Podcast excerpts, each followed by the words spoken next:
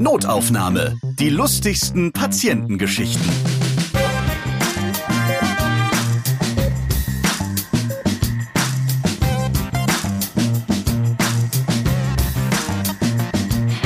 Schön, dass ihr dabei seid. Hier gibt es unterhaltsame Geschichten aus dem Gesundheitswesen. Ärzte erzählen von ihren lustigen Begegnungen mit ihren Patienten. Ich bin Ralf Potzus und ich spreche dieses Mal mit Nathalie Grams aus Heidelberg. Hallo. Hallo. Du bist Deutschlands bekannteste Homöopathiekritikerin. Dieser Titel, der wurde dir irgendwann mal von den Medien verpasst. Jetzt bist du wieder Ärztin und schaust in zwei Notaufnahmefolgen noch einmal humorvoll auf die Globuli-Szene. Insgesamt ja ein heikles Thema. Da ist manch ein Gemüt schnell erhitzt. Ja, man wünscht sich, dass sich die Wut der Menschen doch am besten so verdünnt wie beim Zeug, das sie einwerfen. ja, dann wird's mal wirken, das stimmt. Warum rasten die Homöopathie-Anhänger so schnell aus, wenn man sie kritisiert? Naja, sie rasten ja nicht mal aus, nur dann aus, wenn man sie kritisiert, sondern wenn man einfach ein paar Fakten mal auf den Tisch packt oder in eine Diskussion einbringt. Ich glaube, das liegt vor allem daran, dass es sich halt um ein Glaubenskonstrukt handelt und da wird man auch mal schnell irgendwie so angefasst oder fühlt sich auch persönlich in Frage gestellt und das ist wirklich auch egal, ob das in der Familie mit den liebsten Angehörigen ist oder mit irgendjemand wildfremdes auf Twitter oder Facebook. Es wird immer ganz schnell wild. Vielleicht wird jetzt schon der erste Hate-Kommentar gerade irgendwo eingetippt, obwohl wir noch gar nicht losgelegt haben. Ja, Schauen wir mal. Los ging es damals mit deinem Buch Homöopathie neu gedacht, was Patienten wirklich hilft. Und quasi von 0 auf 100 warst du dann bekannt und von der Homöopathie gab es keine Sympathie. Jetzt gibt's ein neues Buch von dir, was wirklich wirkt. Und was wirkt in diesem Buch so? Worum geht's da? Ja, das ist so ein bisschen der Kompass durch die Welt der sogenannten sanften Medizin, weil es gibt ja ganz viele Ideen, was wirken könnte oder was auch gut tut oder wo jemand sagt, aber mir hat's geholfen oder meinem Dackel hat's geholfen oder der Tapfpflanze von meiner Nachbarin ging's wirklich besser, als sie dies und das gemacht hat. Und dieses Buch versucht so ein bisschen so einen Kompass an die Hand zu geben. Was sind denn die Dinge, die wirklich wirken?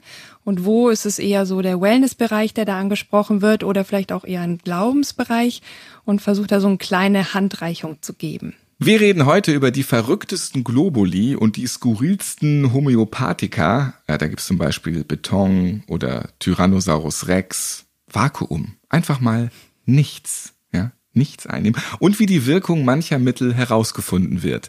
Ja, dann starten wir doch jetzt auch mal, Nathalie. Also du hast ja nun, bevor du die Szene verlassen hast, da auch aktiv mitgewirkt und hast da damals auch dran geglaubt. Und was sind dir damals und dann auch später für ganz verrückte Globuli oder Schüsslersalze oder was es auch immer gibt, so ja vor dein Auge gekommen? Was hast du da alles so erlebt? Was gibt's da? Ja, es ist ja eigentlich so, dass alles, was es auf der Welt gibt, theoretisch auch ein Homöopathikum sein kann. Und so ist das dann auch. Also du hast ja schon so ein paar skurrile Klassiker erwähnt von Vakuum, wo ich mich immer frage, wie lässt sich Vakuum potenzieren, bis hin zu Tyrannosaurus Rex, also wo haben die den her? Aber es gibt auch sowas wie Röntgenstrahlung oder Mondstrahlen. Da wird dann einfach nur ein kleines Wassergläschen äh, nachts aufgestellt und dann soll da die Mondenergie drin gespeichert werden. Es gibt aber auch so Sachen wie Eulenmilch. Eulen geben aber gar keine Milch. Ähm, da fragt man sich also ein bisschen, äh, das ist, äh, ja, die Homöopathie widerspricht sich sehr häufig in logischen Dingen und das merkt man auch an der Mittelwahl. Es gibt auch sowas wie Windhundmilch oder laktosefreie Globuli, die Laktose potenziert enthalten. Da wird es dann Schwierig. schon so ein bisschen knotig im Gehirn, aber das gibt's auch, ja. Ja, aber wenn ich jetzt sehe, hier Tyrannosaurus Rex, wogegen soll das denn auch helfen? Falls mich jetzt ein, ein Flugsaurier packen will oder, oder was? Ja, ähnliches soll ja immer gegen ähnliches helfen. Also man, man will da nicht vom angreifenden Tyrannosaurus geheilt werden, aber vielleicht von einem großen Gefühl der Panik oder sowas. Könnte auch eine Empfindung sein, die dann geheilt werden soll. Und wenn du mir das alles nicht glaubst, weil es ja irgendwo auch unglaublich klingt, dann müsstest du vielleicht mal die Schüsslersalze gegen die Leichtgläubigkeit nehmen. Oder vielleicht sollten die alle nehmen, die bisher an die Schüsslersalze glauben. Die gibt's nämlich auch. Aber die wirken ja nicht. Sonst würden sie es ja nicht mehr glauben. Ja, das ist jetzt wieder ein weiterer Knoten in unser aller Gehirne. Aber die Homöopathie und auch die Schüsslersalze, die ja so ein bisschen so ein Abkömmling davon sind oder auch die Bachblüten, leben ja davon, dass viele Menschen an sie glauben, weil sie einfach hm, viele Assoziationen zulassen und auch ganz viele Wünsche erfüllen nach einer sanften, natürlichen, nebenwirkungsfreien Medizin. Primär natürlich total verständliche Wünsche, aber das, was dann geliefert wird, bleibt eben weit hinter dem zurück, was versprochen wird. Und deswegen bin ich eben heute tatsächlich auf der kritischen Seite gelandet. Und ich komme noch mal zu diesem Dinosaurier zurück, weil jetzt als normal denkender Mensch sehe ich halt, das ist die Pulle und da steht Tyrannosaurus Rex drauf. Was denke ich denn, was da drinne ist? Der Speichel von dem Dinosaurier, der Urin, die Milch. Also irgendwie muss ich mir ja überlegen, äh, okay, es ist ein Tyrannosaurus Rex, woher haben sie das Ding her und, und was ist das eigentlich von dem Viech? Also normalerweise steht das drauf. Wenn es eine Milch ist, dann ist es ein Lackmittel. Also das ist tatsächlich der lateinische Begriff für Milch, der damit draufstehen muss. Es gibt zum Beispiel auch Vogelfedern oder vielleicht äh, Hundehaare oder sowas oder auch Katzenhaare. Das sind natürlich dann auch tierische Teile, was man nicht unbedingt primär mit Naturheilkunde verbindet. Aber eigentlich muss das eben immer draufstehen. Das Verrückte an der Homöopathie ist ja aber, dass es auf Lateinisch draufsteht und damit weiß man dann letztlich doch wieder nicht, was drin ist, wovon ja nichts drin ist. Also wenn man das dann übersetzt, dann weiß man auf einmal, hm, das ist doch irgendwie komisch. Das kann doch gar nicht sein. Ja, ich meine, es gibt natürlich auch, wenn ich dir jetzt Bellis perennis sage, wüsstest du als großer Latinum. Ja, ich habe ja alles vergessen. Ja. Das ist das Gänseblümchen. Also mhm. Klingt das ist ja dann gut, immerhin schon mal ein, ein naturheilkundliches Ingredienz, wobei das natürlich auch, vor allem bei den höheren Potenzen, dann gar nicht mehr drin ist und trotzdem draufsteht, als würde es drin sein. Ich war auch mal im Supermarkt, da werden ja neben der Apotheke halt auch homöopathische Artikel angeboten. Und da habe ich tatsächlich auch mal eins gesehen, da stand drauf, von den Hohepriestern aus Atlantis geweihtes Wasser. Das ist also schon mal wow. den Dinosaurier jetzt beiseite geschoben. Also Atlantis, mhm. dann ist das Ding, wenn es das wirklich gab, versunken. Dann hat man aber irgendwie noch einen Hohepriester da gefunden, der da was geweiht hat. Und äh, was auch immer er dann wieder gemacht hat und wie man an dieses Wasser gekommen ist, ist dann da irgendwie noch in dieses Präparat da reingekommen.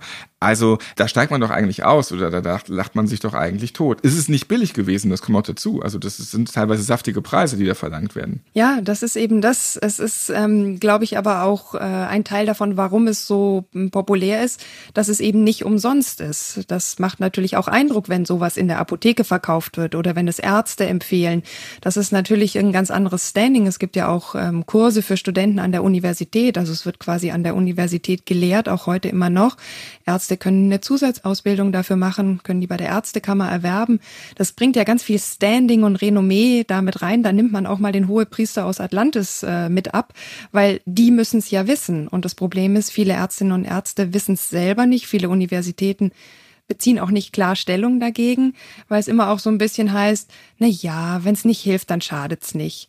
Aber wie postfaktisch man schon denken muss, wenn man glaubt, dass der hohe Priester aus Atlantis mit seinem Haustier, dem Tyrannosaurus Rex, hier irgendwelche Erkrankungen heilen kann, das ist glaube ich, auch erst immer mit einem bisschen Abstand wirklich sichtbar. Ist mir auch schwer gefallen, auch wenn das jetzt so lustig klingt. Was war denn dein Lieblingspräparat, als du noch aktiv warst? Und jetzt im Rückblick stellst du fest, oh mein Gott, wie konnte das sein? Ich hatte mal ein ganz lustiges Erlebnis. Äh, ich habe in einem einer Supervisionsgruppe mitgemacht, wo lauter Homöopathinnen und Homöopathen sich über Nochmal ganz kurz eine Supervisionsgruppe. Ja. Die treffen sich für Supervisionen. Die treffen sich für den fachlichen Austausch über die richtige Mittelwahl. Also, wenn man sagt, ich komme bei meinem Patienten nicht weiter, dann kann man sich eben mit Kolleginnen und Kollegen austauschen. Das gibt's bei Ärzten auch. Das ist jetzt noch nicht so ungewöhnlich, aber ungewöhnlich ist natürlich, was gerade in den homöopathischen Supervisionsgruppen geschieht.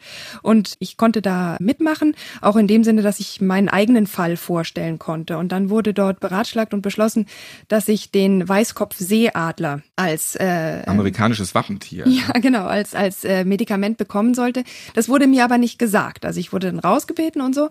Und dann bekam ich das sozusagen als, als äh, verdecktes äh, homöopathisches Medikament.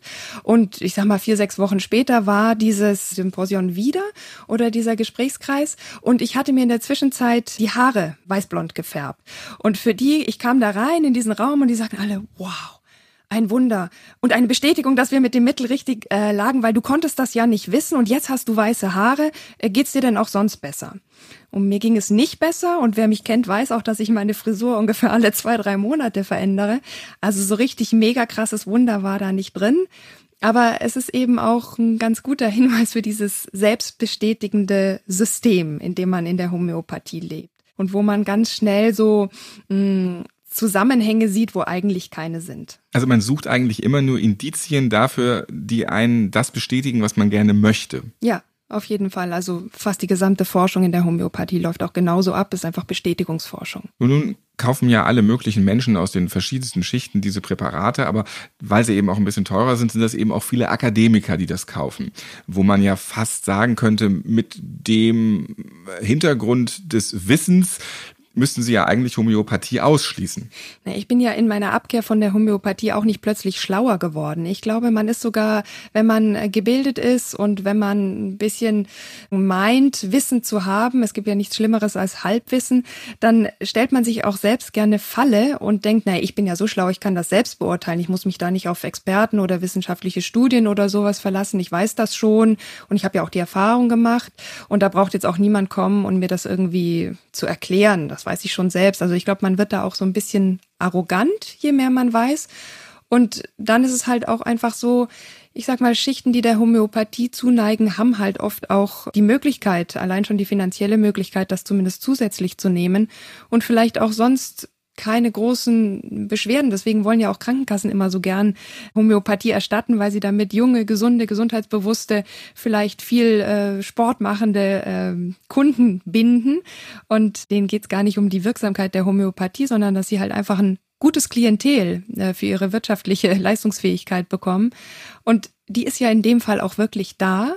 Und es trügt dann darüber hinweg, dass die Homöopathie gar nicht wirklich wirkt. Im Zweifel ist es auch nicht schlimm, solange man das bei Bagatellerkrankungen macht. Wenn man halt wirklich krank ist, sollte man dann auch was nehmen, was wirklich wirkt. Dann reden wir nochmal weiter über verschiedene Präparate, die sehr kurios sind. Am Anfang habe ich das Vakuumpräparat erwähnt. Ist das jetzt ein Globuli bestehend aus nichts? Wenn man die Pulle aufmacht, sind da gar keine Kügelchen drinne oder wie muss ich mir das vorstellen? Das Nichts ist ja dann quasi potenziert in den Globuli enthalten. Ich meine, man muss ja fairerweise zugeben, Homöopathen gehen nicht davon aus, dass irgendwas Materielles in den Globuli drin ist, sondern die denken immer in Energien oder Informationen oder irgendwelchen Strahlungen. Von daher ist es jetzt für Homöopathen gar nicht ungewöhnlich zu denken, da ist dann halt nichts drin und das ist ja auch irgendwo eine Information. Klar, von außen denkt man so, wow, wie können die auf diesen Gedanken kommen? Das ist doch völlig irrsinnig.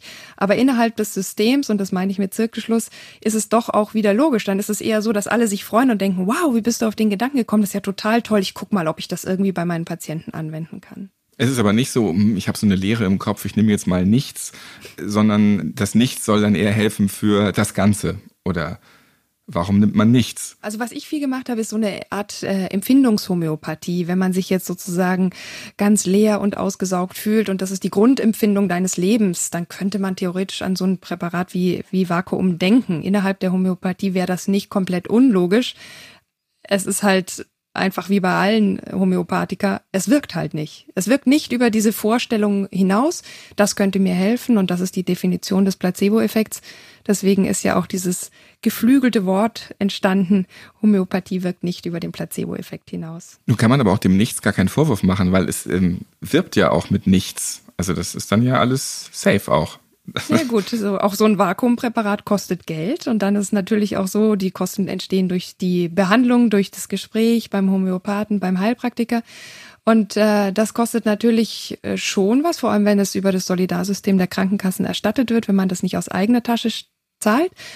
Und ich denke mir immer, natürlich kann man, also niemand möchte die Homöopathie verbieten, egal wie absurd sie ist. Aber wenn man daran glaubt und sagt, ich möchte das für mich in Anspruch nehmen, dann sollte man das halt auch wirklich auf eigene Kosten und Verantwortung tun. Und ich finde auch nicht innerhalb der Medizin. Man kann das ja als Wellness machen oder als persönliche Heilslehre oder Glaubenslehre. Für mich alles super in Ordnung. Aber im Moment ist es halt einfach so, dass die Homöopathie Teil der Medizin, Teil des Medizinsystems und auch leider immer noch Teil der wissenschaftlichen Erforschung ist.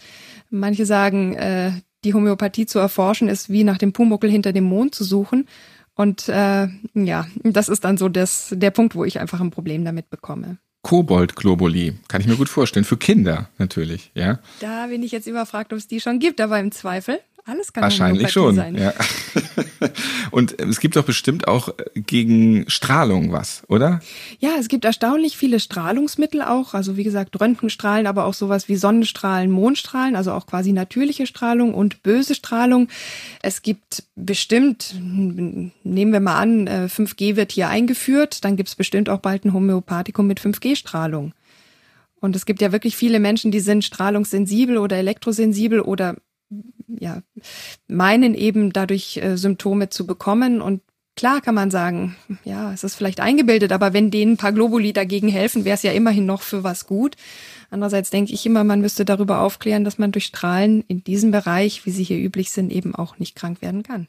Was sind deine weiteren Highlights aus der Szene? Gibt's noch welche? Naja, das Problem ist ja, die Szene ist unheimlich weit und es gibt gar keine so richtige Grenze. Also ob man dann jetzt letztlich sein Homöopathikum auspendelt oder das mit einem Magnetresonanzgerät irgendwie testet oder ich hatte mal einen Patienten, der hatte immer seine eigene kleine Metallpyramide dabei und hat sich dann mit dem Homöopathikum unter die diese selbstgebastelte Metallpyramide gelegt und hatte dann einfach ein Gefühl von passt oder passt nicht. Und da sind natürlich die Grenzen zu jeder Form von Esoterik unheimlich weit geöffnet und nicht immer findet man von dort auch zurück. Es gibt kein Halten mehr da. Also der hat wirklich eine riesengroße Pyramide angeschleppt, um da reinzukrabbeln oder war da nur sein Globuli in so einer kleinen darunter? Oder du hast ihm gesagt, er ist unter diese Pyramide gegangen. Wie, wie groß war dieses Ding? Ja, also er hatte beides. Er hatte eine kleine Pyramide sozusagen für den ähm, To-Go-Bereich, aber nachdem er dann ein paar Mal...